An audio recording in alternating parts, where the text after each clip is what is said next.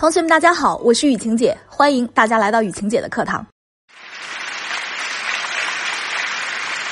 同学们，你们有任何情感困惑都可以找我聊聊。你们可以在主播简介下面或者在相册里找到雨晴姐的小秘书小丽老师。小丽老师的微信是雨晴姐三三三，就可以找到雨晴姐。经常有同学会问雨晴姐说：“哎，雨晴姐，怎么样才能让这个男人对我死心塌地？”其实啊，提出这个问题的同学，大概率是对自己好像不太自信，也是对你们这段关系不太自信。在男女关系中啊，有一个很致命的点，就是我们不知道对方真正的需求到底是什么。很多婚姻质量不高的夫妻，也是因为根本没有看见彼此。根本感受不到对方真正的情绪，所以今天呢，雨晴姐就给大家抽丝剥茧，我们一起来看看男人内心的深处到底长什么样子，到底要什么，以及我们该怎么做才能达到自己的目的。首先，第一点啊，我们来聊聊什么叫感在感情当中看见对方，意味着啊，我可以感知到对方的情绪，我可以认可你的感受。我可以很正确的去倾听你的需要，其实说白了就是两个字儿：学会共情。那么我们再说的通俗一点，就是你一定要学会懂男人。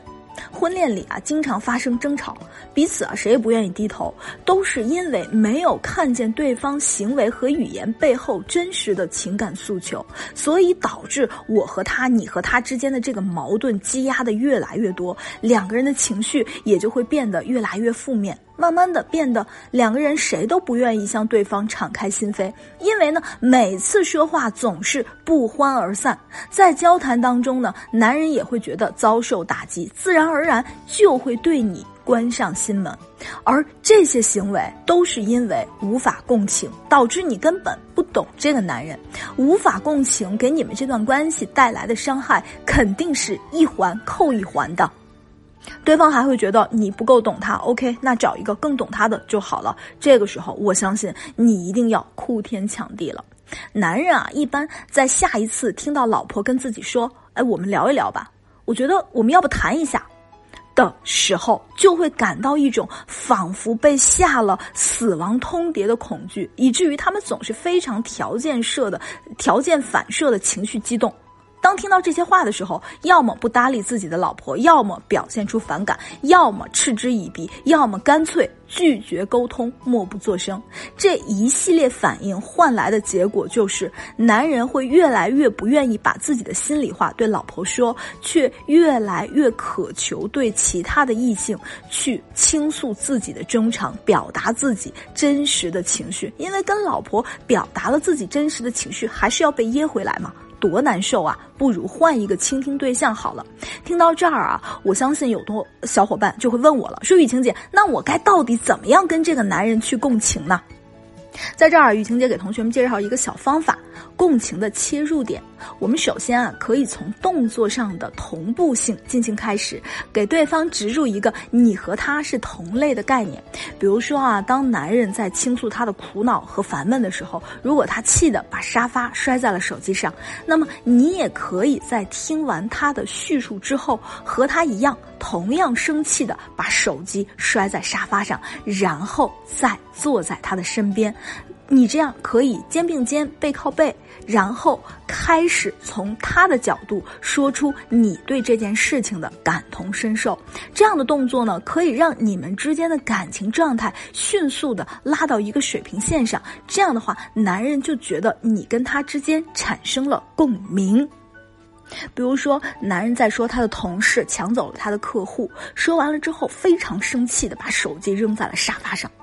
那么，当你听完之后，你可以这样说：“同事好过分啊！”然后同样的把手机扔在了沙发上。学会了吗，同学？下面啊，我们再来说第二点，就是我们很多同学会觉得，老师，我为这个男人拼命付出，可是他却对我爱答不理；或者说，老师，我真的很想跟他去缓解矛盾，我真的不想再吵架了，可是一不小心又闹起来了。或者说，老师，昨天晚上他回来太晚了，我说了两句还不行吗？我的家是旅馆吗？为什么还要生气？我们要知道啊，亲密关系最常见的沟通误区之一，就是自以为只要把真心话和真实的想法说出来，彼此就可以相互理解。可以相互谅解。只要自己是为了他好，他就不应该那样对待你。可是事实上，很多人说出口的关心，对方收到的却是你对他的入侵和控制。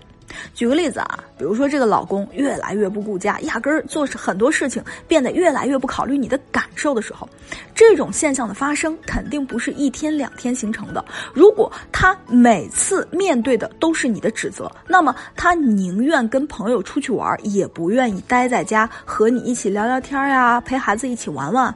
因为这个时候，男人的意识里就会觉得，反正你都不相信我，反正我做什么都不对，反正我总有错。那我还做什么？你自己来好了，你不是很能的吗？我跟你还有什么好说的呢？同学，如果这个时候你换一种做法，我们要不要试试看呢？比如说啊，他晚上回家之后，哎呀，你就软软的往他身旁一靠，然后用撒娇的语气说：“哎呦，老公，你不知道，今天辅导他俩写作业呀，哦，真的是无法想象，就跟第三次世界大战开战一样。”可是我觉得你跟哥们儿们好不容易喝喝酒聚聚会吧，也挺不容易的。我也不好意思打扰你，哎，快帮我捏捏缓解缓解。不过我可以告诉你一个胜利的消息，那就是第三次世界大战已经打赢了，今天的作业已经搞定了。哎呦，然后顺势把后背往他的手里一塞，让他给你好好的捶一捶。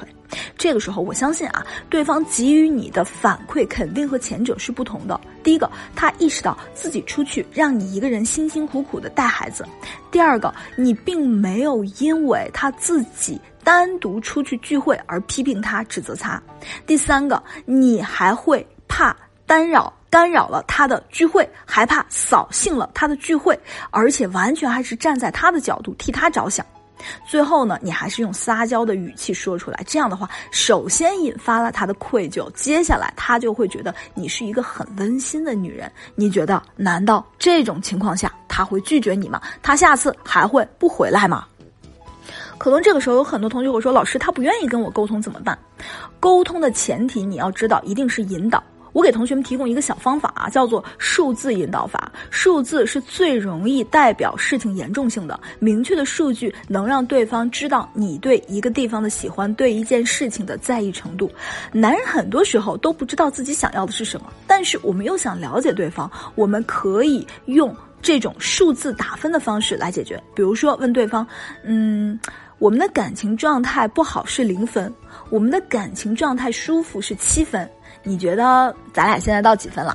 注意啊，说的时候要轻松。我们不妨在前面加一句：“哎，咱俩做一个测试小游戏呗。”然后你再说出来。比如说啊，对方这个时候说六分，你可以问问他六分。嗯，听起来是个很吉利的数字。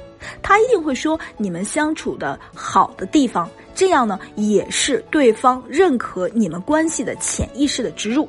当然呢，他自然而然也会说出一些让他觉得不舒服的地方。这样呢，就能够让你全面了解他的想法。其实我们要知道，了解男人的所思所想，并不是非常的难，难的是你该如何正确的去引导和应对。